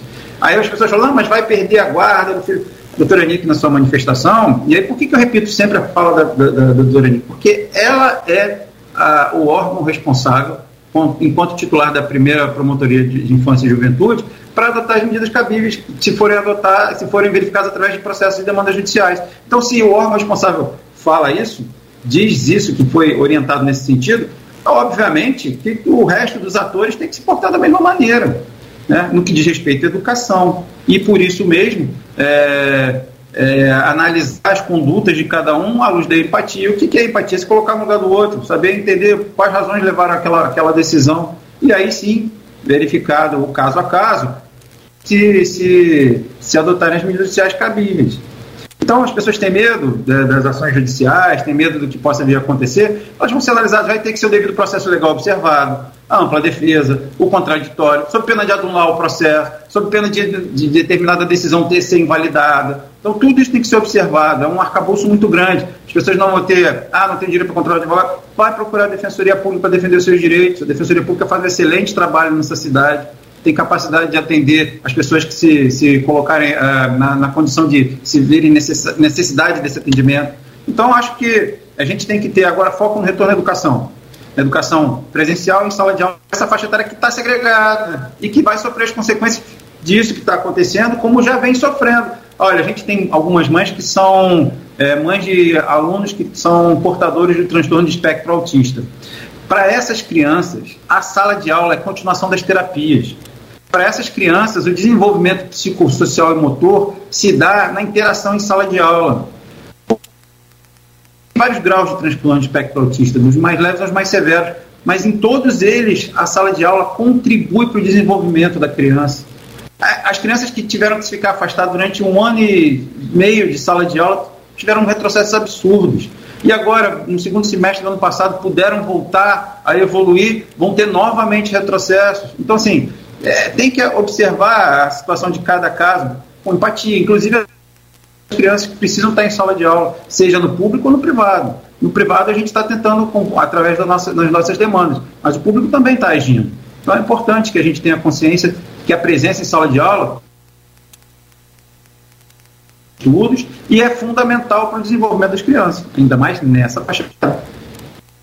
Estou tentando achar aqui para falar exatamente os números reais, é, mas entrou uma outra pesquisa aqui, inclusive está no, no, no, G1, mas o que eu quero falar aqui é sobre a questão dos. É, fechou aqui, eu não achei. Somente 20% das crianças estão vacinadas até o momento. Em alguns pontos, a gente sabe que falta vacina e, por outro, há uma. uma, uma rapaz, existem até mesmo carros de som circulando por vários pontos do Brasil falando é, fake news sobre a vacina infantil também, a vacina pediátrica. Eu... Nogueira, essas questões só podem ser resolvidas com informação. A informação vai trazer luz para as trevas. Ah. Pois ter condição de receber toda a informação é, disponível que ele queira buscar, sem ser necessariamente através dos grupos de WhatsApp, é, ele vai poder tomar a informação da ciência, do que, do que se coloca ali como seguro, como não seguro. A gente muitas vezes ouve no, no, no grupo que tem preferência por um, por um imunizante ou outro. A gente, durante o início da pandemia da vacinação, ouviu muita história de que, pô, sommelier de vacina, a pessoa é outra, tá, tá. Só que, por exemplo, é, no dia 27 de dezembro de 2021, matéria publicada no jornal o Globo trazia a manifestação do Alexandre é, Alexandre Naime, Naime, não sei, ele é infectologista, é membro do comitê do comitê de análise da, da cidade do Rio de Janeiro para a Covid-19 e membro da Associação Médica Brasileira, em que ele dizia textualmente que entendia que a existência de vários fármacos agora poderia ser melhor explorada por parte do gestor público para que o, o, o, o, pai pudesse entende mais, mais segura para o filho dele depois de ouvir todos os esclarecimentos técnicos sobre o assunto. Então, ele dizia assim, não que pandemia, na matéria, né, ele relata que no início da pandemia realmente não havia condições de você permitir uma coisa dessa. Fármacos à disposição, com mais de um fármaco recomendado com seguro para ser aplicado em, em, naquelas faixas etárias. Por que não se permitir a escolha? Isso a gente acaba não vendo muitas matérias tratando disso, mas, por exemplo, no Rio de Janeiro, que é onde minha família está, minha irmã tem filho, você chegou lá no posto de saúde para vacinar, qual que a senhora quer usar? Pois não, é uma escolha. É como você vai à farmácia, escolhe o medicamento que você quer usar. Hoje em dia, a narrativa dele é nesse sentido. E aí eu acho que trazendo esclarecimento, é, oferecendo condições da pessoa poder dirimir suas dúvidas, que aí eu volto à questão que eu tratei mais atrás um pouquinho. É como na, na, quando a gente trata do termo de consentimento livre esclarecido. Quando uma pessoa vai ao médico, vamos supor, um exemplo, um, um, um médico cirurgião plástico, e quer fazer uma cirurgia estética, o médico vai narrar para ela todas as possibilidades de intercorrências negativas que podem acontecer ali. E aquela pessoa forma sua opinião e assim lavra o termo de consentimento livre esclarecido, onde ela alega que, que, que recebeu todas as informações e está consciente da decisão que está tomando, está tranquila com a decisão que está tomando. Então, assim, a gente tem que trazer, a meu ver, informação para as pessoas, né? porque as pessoas ficam se impregnando de informações que não têm é, acabouço técnico capaz de, de, de se justificar né? em grupos de WhatsApp, em fake. Então, cabe ao gestor público esclarecer, trazer luz, e apenas a, a luz vai trazer é, condições da gente diminuir o obscurantismo que existe nesses assuntos.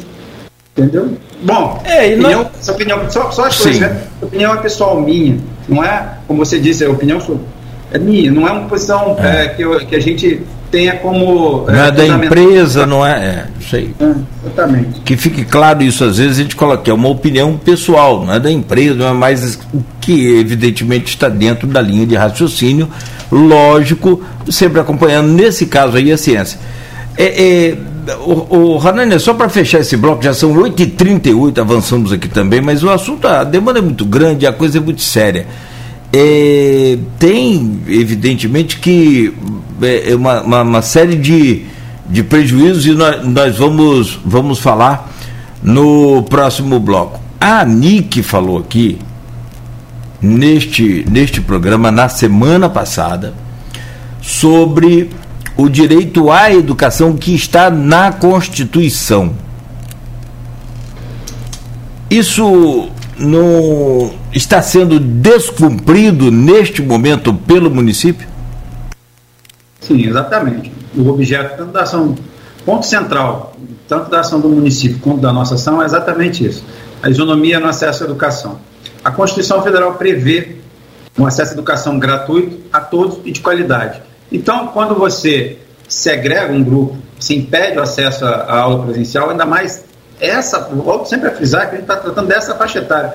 Os maiores estão podendo ir e os menores também. Só que essa faixa etária está no momento da vida acadêmica, onde, tá, onde, vai, onde já perdeu muito e não conseguiu ainda é, recuperar os prejuízos e tem mais um mês. Por isso que eu volto a frisar, não é só um mês agora, de, de fevereiro a março, está no meio do carnaval. Não, tem que computar o que está para trás. A gente não conseguiu recuperar o que está para trás e vai perder, vai, vai diminuir a velocidade de ganho novamente. Então, constitucionalmente, há uma obrigação do gestor público em prestar esse serviço, né? É, não cumprir a Constituição implica necessariamente que sejam, necess... sejam, tomadas medidas por parte do fiscal. Quem é o fiscal do gestor público? O Ministério Público. Se o, se o, se, o fiscal do, do, gestor entende que ele não está prestando bom serviço em saúde, vai tomar as medidas que são cabíveis na área da saúde. A mesma coisa na área da educação. Se não está havendo uma educação que garanta minimamente o que está previsto na Constituição Federal, aí o gestor, o, o, fiscal vai, vai ter que necessariamente mover algum tipo de demanda para adequar isso. Então é muito comum a gente ver, às vezes, o, o Ministério Público entrar com uma ação para obrigar uma reforma de um prédio público que esteja trazendo risco aos ocupantes, é, ou para realizar uma obra que, que, se não for realizada, pode trazer risco iminente de acidente, de morte, de prejuízo para as pessoas, para terceiros. Então, o Ministério Público é fundamental nesse, nessa função de fiscalização e, chama o Judiciário para determinar que coisas sejam realizadas em prol da coletividade. Nesse sentido, mais uma vez eu friso que o descumprimento da Constituição só vai poder ser é, é, cumprido, né, de, de observação à, norma constitucional vai, ser, vai ter que ser obrigatória, com o trabalho do Ministério Público que vai fiscalizar, que vai levar ao Judiciário, e por sua vez o juízo que vai entender que há um descumprimento sim ou não vai obrigar a cumprir, simples assim. Porque é, no nosso ordenamento jurídico, a gente, as pessoas têm a liberdade. Então, o gestor, o gestor público também tem liberdade, desde que observadas as obrigações que ele tem. Então, ele tem atos, ele é tem ato discricionário para poder determinar se, se alguma verba, além daquelas que a gente já tem previsão orçamentária é, legal cumprida, se vão, vai botar mais do que aquilo na educação, mais do que aquilo na saúde, entendeu? E se vai botar aquilo em propaganda dos atos que está fazendo, mas o que ele não pode é descumprir o mínimo. E aí, descumprindo o mínimo, entra o fiscal da lei. Perfeito. Bom, são 8h42 fechar esse bloco e a gente faz uma pausa rápida aqui, peço licença, meu caro Hanania, para que, a, que a gente é, volte e feche é, sobre, principalmente, eu acho que o tema é, principal disso tudo aí, essa coisa que você já começou até que beliscar aí nesse bloco, os prejuízos para as crianças né, causadas aí, causados pela pandemia, que aliás está aqui no G1 agora, Vou só relatar aqui, só colocar aqui rapidamente. É, número de crianças que não aprenderam a ler e escrever cresce 65% na pandemia. A gente comenta sobre isso. Bom, programa de hoje falando sobre volta às aulas na rede particular e, claro, aí comenta-se também sobre rede pública por conta dessa isonomia né, dessa, desses, dessa manutenção dos direitos iguais para todos. Hoje conversando com o Hanania Monjan, presidente da Associação de Pais e Alunos, né, pais de alunos das escolas particulares. Houve também uma informação aqui que a gente passou que as crianças não haviam sido, não, cerca de 20% só das crianças vacinadas. Em Campos, parece que tem 50 mil crianças nessa faixa etária entre 5 e 11 anos. E estava ainda estável, agora não tenho acesso, com um índice muito baixo de, de vacinação. É, os jovens adolescentes chega-se a 83, 85%, ótimo. Em Campos e no Brasil, maravilha, graças a Deus. Eu, a informação que eu passei é sobre criança. Essa a, a vacina pedia, pediátrica, ok?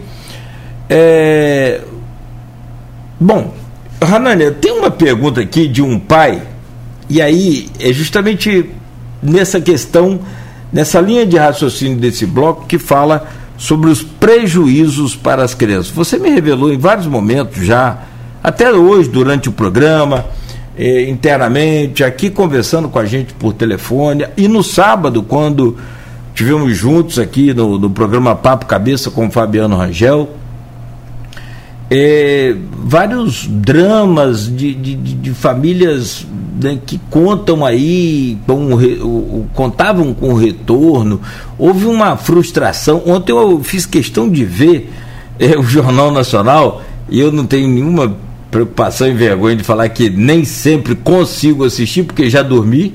Né? É, não tem problema nenhum, também ninguém me liga três e meia da manhã para saber se eu acordei ou não, né?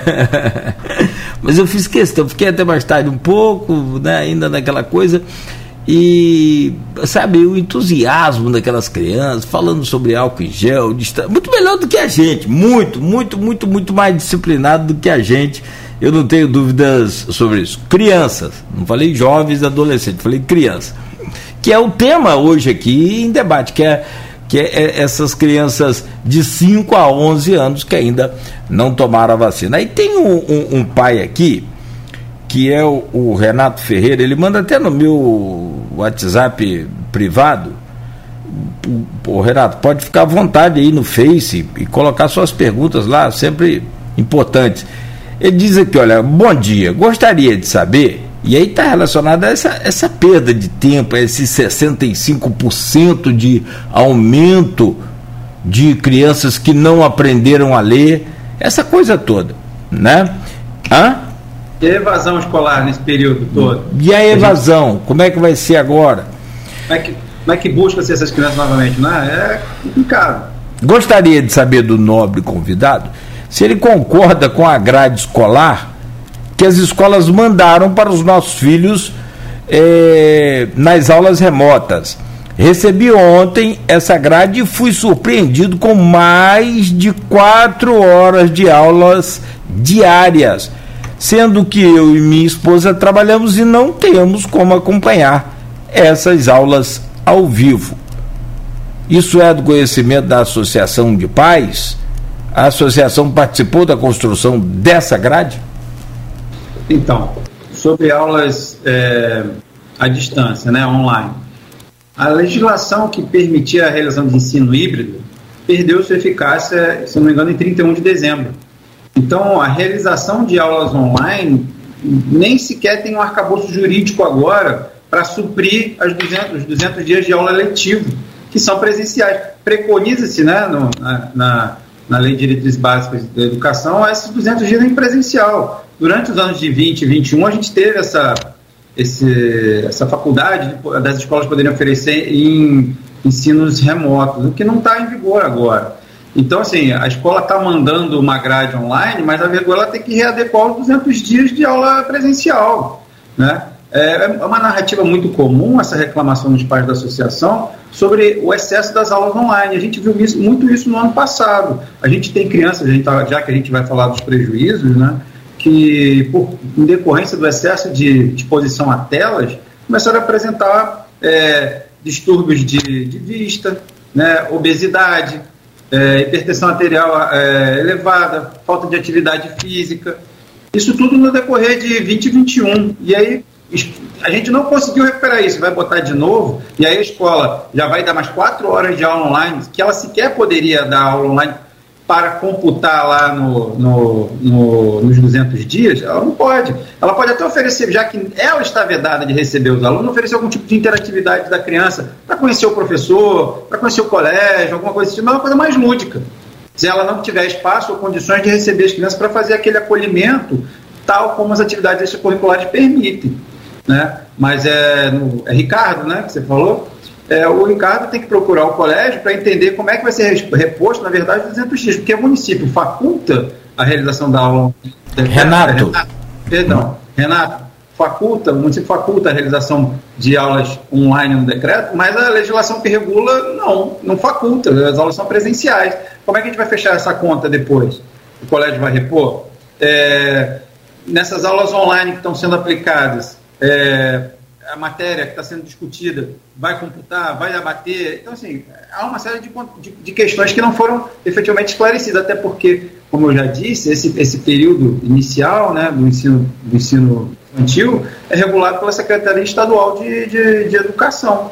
Então, a Secretaria Estadual de Educação teria que ter, ter sido comuni, minimamente comunicado do que estava acontecendo aqui para poder verificar se há possibilidade de mitigar alguma coisa para os colégios ou não, enfim e nada disso foi feito. Foi, foi um decreto que foi é, promulgado naquele primeiro momento lá, sem nenhum tipo de dialética, e eu entendo que até foi, de certa forma, é, revisto pelo, pelo gestor público na medida em que recebeu a, a todos, a maioria dos atores né, que, que, estão nessa questão, mas que não se comprometeu a adotar medidas que pudessem é, englobar os interesses das escolas particulares. Né?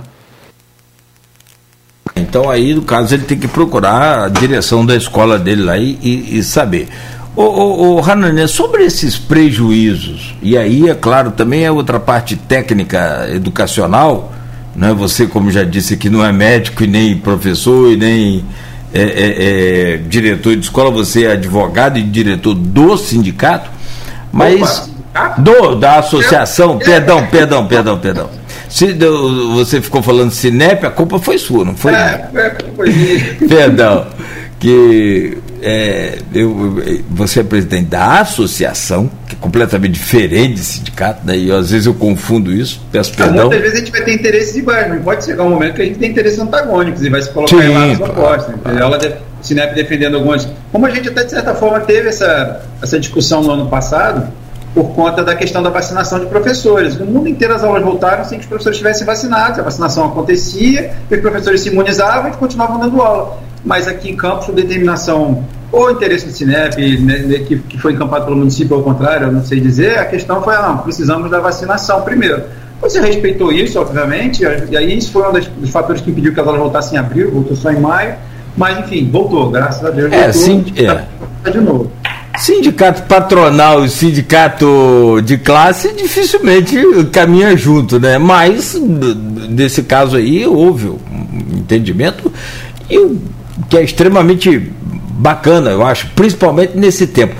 Meu caro Hanani, nós tivemos prejuízos enormes, enormes, enormes. Você já falou aí, já comentou alguns. Gostaria que você compartilhasse essas, é, é, essa, essa coisa então com a gente e, claro. e, e falasse sobre a possibilidade de recuperação, se é que é possível, como que ficam esses prejuízos para essas crianças e naturalmente para os pais dessas crianças também. Nogueira, é, então, é, na qualidade de, de presidente da associação de, dos alunos, pais alunos da escola, é óbvio que existem prejuízos ali, e, mas esse pai da escola particular e esse colégio consegue fazer uma composição melhor. Mas a gente teve narrativa de pais na, da escola pública que são depoimentos muito mais, é, muito mais urgentes nesse sentido. A gente participou da reunião lá com a NIC, com o CINEP, com a Associação de Pais da Escola Pública e o Conselho Tutelar, onde os testemunhos fornecidos ali dava uma dimensão de prejuízo muito maior do que na escola particular. Por quê? São pais que efetivamente não têm condições de deixar o filho com ninguém. A escola serve muitas vezes, inclusive, como um lugar para que eles tenham segurança, não estejam expostos a uma série de, de questões na rua. Uma mãe que deu um depoimento lá disse que a rua estava sendo a escola do filho dela, porque ela tinha que sair para trabalhar, porque ela era chefe daquela família, com dois filhos, e o filho maior acabava saindo, tendo que sair de casa porque estava preso ali, enfim, e ela não tinha com quem deixar o, as crianças e acabava tendo o dia inteiro na rua. E isso estava trazendo prejuízo para ela, tinha receio do futuro da criança, enfim. Né, outras, outros pais que estavam já preocupados com a, a, falta de desenvolvimento dessas crianças, crianças de 9 anos que ainda não, não conseguem ler e escrever, reclamando com os pais: olha, eu estava começando a ler e escrever, agora não consigo, não evoluir, não sei. É, porque eles foram submetidos a um regime de, de, aprendizado através de uma apostila, de um, não tinham condições, muitos não têm condições de ter acesso à internet, um computador ou um telefone para poder fazer uma aula online. Então, os prejuízos ali são muito mais severos. Os prejuízos são prejuízos de segurança alimentar, de segurança física, são, são prejuízos que, que, que para serem colocados, aquelas pessoas colocadas dentro de uma situação de segurança de novo, vai ser muito mais trabalhosa. E agora, você me pergunta sobre recuperação, sobre poder recuperar o tempo perdido? Sim, sempre há. Né? É, desde que bem planejado, desde que haja um esforço coletivo, não só do gestor público ou, ou, do colégio, mas do próprio pai, em tentar fazer com que aquela recuperação seja feita. Vai exigir sacrifício? Vai. E cobrar sacrifício de quem já é tão sacrificado é injusto? Talvez seja. Mas daquele momento, 2021, em que a gente não teve condições de ter aula presencial, era o que era possível ser feito à luz do que a gente sabia de ciência. Hoje, a gente pode fazer diferente. Hoje, a gente sabe que a escola é um local seguro, que ela deveria estar aberta, que essa criança deve ser acolhida, que esse pai precisa de uma rede de apoio e que essa rede de apoio é dada é, pelo gestor público por conta das condições sociais que essas pessoas, na maioria dos casos, se encontram. Já na rede particular, os prejuízos são de outra monta. São prejuízos também, também no desenvolvimento, mas são menores porque mal ou bem tiveram condições de ter um, um, um, acesso a um ensino à distância naquele momento, que pode às vezes ser acompanhado por um pai ou uma mãe que também foi, foi trabalhar em, em regime de trabalho online, ou home office, mas que hoje em dia já não tem mais. A maioria das empresas já, já voltou ao regime presencial, ou pelo menos reveza-se. Então a mãe não tem condição de estar o tempo todo com o filho ou o pai para fazer uma aula, é, uma aula telepresencial, né, é, desculpa, uma aula online. Enfim, é, Vai poder ser possível recuperar? Também vai, também vai existir um sacrifício da, por parte a parte, mas o interesse maior, que é o interesse do desenvolvimento de uma criança, não, não pode ficar tolhido por um sacrifício que vai ter que ser feito. É, a gente estava falando aqui há, pouco, há poucos minutos sobre a quantidade de crianças que estão com é, atraso no, no, processo de aprendizagem da alfabetização. 66%, né? Foi o dado que a gente. 65. 65 65 é muita coisa, Mudira. É um dado alarmante. Outro dado que é relevante, que foi, foi divulgado no final do ano passado, é a quantidade de evasão escolar. No Rio de Janeiro, inclusive, o, o programa para esse ano havia a previsão de busca ativa dessas crianças. Porque a gente sabe que em determinadas localidades do Rio de Janeiro existem é, é, zonas em que o poder público não chega. Né, e que as crianças tiveram que conviver com situações absurdas que a proteção que tinha na rede, dentro da rede escolar não foi possível ter, a proteção que tinha contra a violência doméstica não foi possível ter. Então, e a gente viveu um momento, eh, os, os, estudos já indicam isso, um momento de subnotificação de tudo isso, né, por conta desse afastamento. Então, assim, é, existem prejuízos, eles são palpáveis. Inclusive, a, a, a própria é, Unicef fez um levantamento em valores e os números são astronômicos. A gente está falando da ordem de bilhões de dólares de prejuízo para o desenvolvimento dos países da América do Sul, que foram os que mais tiveram é, é, período de, de, tempo fechado das escolas. Né? Aqui em Campo Velho, ficamos de março a maio com, com aulas presenciais vetadas, o que demonstra um período de tempo um lapso muito grande. Então, esse, esse prejuízo colocado, estratificado em números, assusta, assusta qualquer um. Mas olha, o importante é ter em mente que a gente não pode esmorecer na, na, na, luta de ter as aulas presenciais e que apenas com as aulas presenciais a gente vai poder correr minimamente atrás desse prejuízo. Seja ele na esfera de saúde dessas crianças, como a gente já exemplificou alguns casos aqui, de portadores de transtorno de espectro autista, de crianças que acabaram desenvolvendo é, danos é, é, físicos mesmo por causa do excesso de tela, danos físicos pelo excesso de, de, de, de, de grau, aumento do grau de obesidade, de pressão arterial, de, enfim, até de, de, de aumento do, do, dos números de casos de violência. Então a gente vai ter que realmente correr atrás desse prejuízo, mas só com a sala de aulas abertas recebendo crianças que a gente vai poder começar. E começar, é, quanto mais rápido, é, melhor para todo mundo. Como diria aquele aluno lá da, da, da, da escolinha do professor Raimundo, sem mais delongas, é a pergunta do milhão. Tá. Me diga aí, quais as chances reais de 0 a 10 de a associação conseguir reverter essa situação na justiça? Nogueira, a gente trabalha bastante de 10. Eu não, eu não ia preparar uma ação civil pública, eu, eu tenho pleno, total convicção do que está escrito ali e dos direitos que eu estou defendendo. Inclusive, eu acho que, havendo contraditório, vai ficar muito claro que a postura do gestor municipal não tem coerência a ponto de permitir essa segregação. Não existe cenário epidemiológico de transmissão de infecção a ponto de justificar o fechamento de colégio. O decreto estadual que norteia as bandeiras e que trouxe uma novidade que é a essencialidade da educação presencial, diz que a escola deve permanecer aberta até em, é, só se fecha em bandeira roxa, é nem vermelha. Então, assim, é, com base nisso, no direito constitucional de, de, de isonomia no acesso à educação, eu trabalho por 100% distante da gente reverter o que está tá colocado no decreto.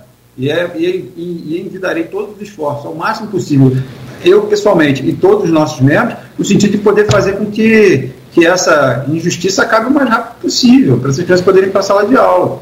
É, a conta, inclusive, com, né, nesse, nesse trabalho, com, com o apoio do próprio Sinep, que, que entende que as escolas também deveriam estar abertas, com o apoio dos pais associados que entendem que a escola deveria estar aberta. Isso, e, e, toda essa indignação, essa, essa vontade de fazer escolas abrir, ficou muito claro quando na quinta-feira passada tinham mais de, de 80 a 90 pessoas ali na frente da prefeitura com uma chuva torrencial protestando pela abertura do colégio. Imagina se o protesto fosse num dia de sol de 30 graus. A gente ia ter até vendedor lá de água com gás aparecendo, você ia ver só. Água com gás é difícil, que sempre é. tem sem gás. Ranane, quero te agradecer muito, são 9 e 6, muito obrigado é, por estar é, conosco aqui, cara, e, e, desejar a você toda a sorte aí. Gosto muito do seu, do seu trabalho, acompanho você lá no grupo de WhatsApp. É, você é, é tem profundo conhecimento da história e tem né, facilidade para passar esse conhecimento também. Ah, então, é esse, esse, conhecimento, como eu já falei na outra vez da entrevista, a origem é, é externa. Né? É Você lembra a história do, do bom e velho Hanania Gasp, né? É, verdade, verdade. Que, aliás, ficamos até de, de, de, de depois falar mais sobre ele. Verdade. É, então, aí com o Aloysio junto, com todo mundo, para a gente fazer uma, uma farra boa, uma conversa bem legal, descontraída, mas deixa... Sim, a gente fazendo com as crianças na sala de aula, de preferência. Então, aproveitar mais uma vez, agradecer aqui a oportunidade de estar podendo alcançar essa audiência maravilhosa que você tem, com pessoas que com certeza vão poder deixar aqui um recado que aqueles pais que quiserem entrar em contato com a gente, procure o site é, PAEP Campos, e, e, possam entrar em contato conosco. Nós temos lá os canais através do Instagram, do Facebook, é, do, do, do, próprio e-mail institucional. A gente é, contou com um aumento é, bem substancial no número de, de associados agora, por conta novamente desse decreto. A gente percebe com isso que há uma, uma postura na, nas pessoas de, de, entender que apenas com a associação a gente vai, vai ter uma sociedade civil organizada capaz de pleitear pelos seus interesses né, e de forma organizada poder, inclusive, ter legitimidade para fazer isso pela via judicial, o que não existia antes. Então, é, mais uma vez, apenas reiterar que trabalhamos para que, o mais rápido possível, através das demandas judiciais, a gente possa ter a reversão. Se mais uma vez o município tiver interesse em conversar para tentar a gente reverter através da própria reversão do decreto, também a gente está à disposição, porque uma das coisas que foi alegada, que a gente entende, é que a dialética é que vai permitir a gente construir esse caminho. E essa dialética vai se dar ou sentando e conversando é, o sindicato, os atores todos, os gestores, ou através dos, dos autos da demanda judicial. Mas que ela vai ocorrer, ela vai ocorrer. Perfeito. Boa sorte, amigo. Bom dia e mais uma vez. Obrigado. Muito obrigado. Amanhã estaremos de volta a partir das 7 horas da manhã com o Folha no Ar